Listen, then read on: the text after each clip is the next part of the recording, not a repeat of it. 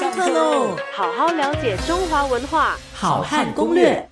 那我们之前提到说，玉器的这个呃硬度很又既美，它的硬度又强，所以呢，因此啊，这个在远古时期呢，这个玉就一直有非常崇高的一个地位。在文献当中呢，也可以看到玉通常就是表示美好的一种象征啊。在《诗经》里面呢，我们讲《十三经》啊，最重要的啊，我们讲《十三经》二十五史里面，《诗经》就有非常多的这个文字记载，就讲这个啊玉是表示君子的美德的。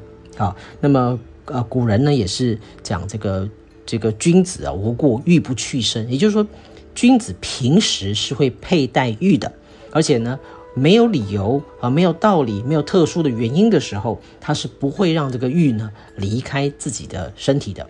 所以，常常很多人会相信说，啊，玉可以替我挡灾啊，因为玉其实是在这个硬度非常强的。很多的这些啊，古代的贵公子啊，他们在身上或胸前呢，是会佩戴这种啊这个玉璧的。好，那么有很多这样的故事，我们以后可以来再来跟各位讲，他们怎么样用这个玉璧，甚至是当自帮自己哈挡了一剑的这样的故事哈。那么在《诗经》里面就记载说，颜念君子，温其如玉。所以文献里面啊，其实找到这样的记录是非常的多的哈。那么呃，甚至我们刚刚提到说呃，在呃，上古时期、远古时期呢，有非常多的文字记载呢，都可以看到哈，这个玉是有非常高的一个地位啊，象征美好，象征极高的权力。那么在文献里面呢，我们也可以看到，在这个就《十三经》里面的《礼记·周礼》里面的大宗伯呢，就有把这个玉呢作为六器啊，就是最重要的六项器物。那么它可以礼天、礼地、礼四方啊，就是说我们要祭天。我们要祭地，要祭啊东南西北四个方向的时候呢，是要用玉来祭的，来祭祀。好，你说祭祀是用玉吗？对，在过去确确实实啊，玉的地位是非常高的。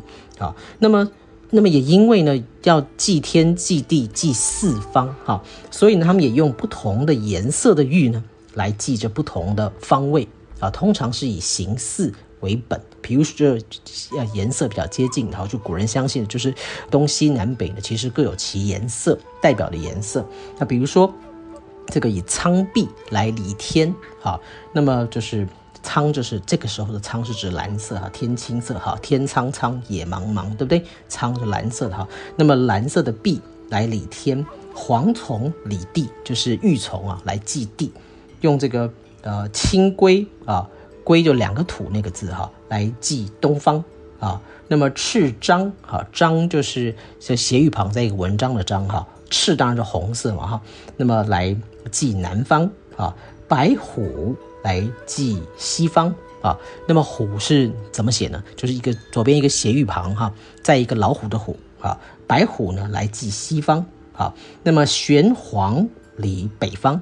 啊，黄是也是一样，斜玉旁在一个黄色的黄，好，那个字读成黄，好，那么玄黄啊，玄是指黑色的，好，那么来记北方，所以呢，这可以看得出来哈，这个古代呢，过去是以不同的玉的色泽和形制来祭祀天地四方，好好了解中华文化，好汉攻略，下课喽。